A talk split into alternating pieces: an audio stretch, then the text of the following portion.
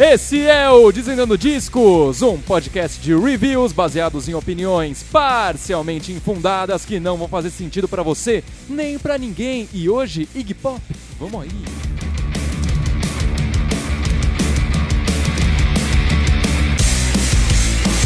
Em um episódio passado desse podcast, eu comentei rapidamente sobre uma música que o Iggy Pop tinha acabado de lançar, a faixa James Bond. E eu não vou negar, eu tive uma opinião muito forte sobre essa música e ela deixou a minha expectativa para esse álbum baixíssima. Então eu já posso responder a pergunta que o álbum é melhor do que eu esperava? Sim!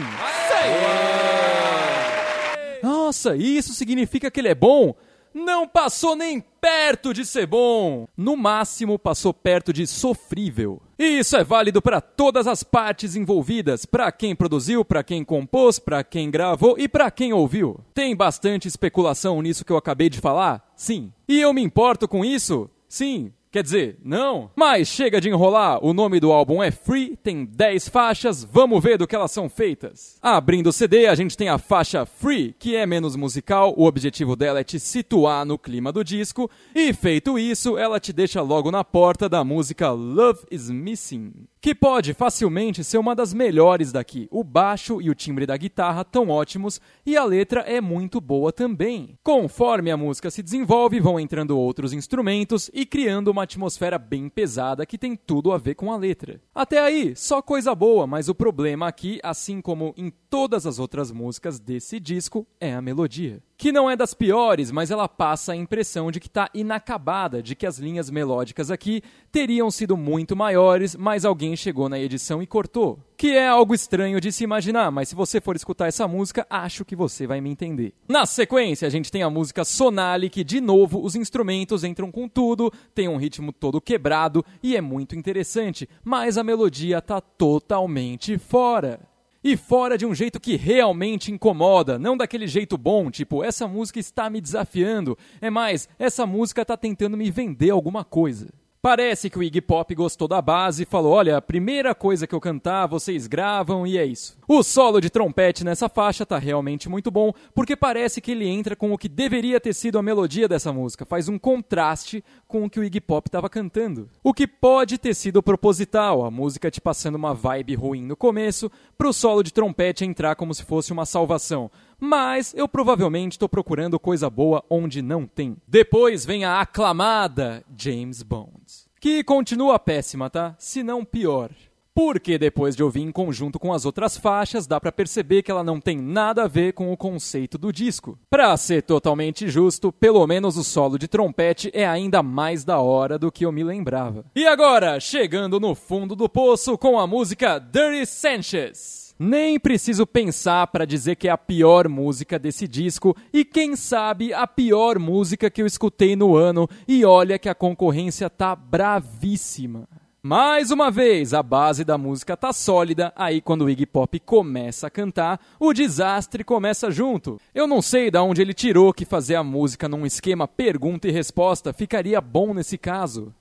If I say it's my fault, if I say it's my fault, of your success by default, of your success by default, can you lighten up on me? Can you lighten up on me? Can you lighten up on me? Can you lighten up on me? Chega! A música é tipo isso que vocês acabaram de ouvir, só que totalmente sem contexto, ou seja, exatamente o que vocês acabaram de ouvir. Chegando agora na música Glow in the Dark, que é uma das melhores também, embora ela seja extremamente repetitiva até 1 minuto e 40. Depois disso, o instrumental fica realmente ótimo e eu recomendo esse pedaço da música. De novo, não vale a pena o esforço para chegar lá, mas quem quiser se aventurar um pouco, ela tá aí. Depois a gente tem a música Page, que é um caso interessante. Por mais que nessa música o Iggy Pop esteja abusando de um vibrato bem baixo na garganta, a melodia dela é pelo menos uma tentativa de uma melodia boa. Ou seja, ao menos dessa vez ele mirou na maçã e acertou a árvore, em vez de mirar na árvore e acertar o próprio pé. Antes de resumir, eu só vou dizer que as últimas três faixas são só um fundo musical com o Iggy Pop declamando em cima desse fundo, ou seja, não tem nem melodia.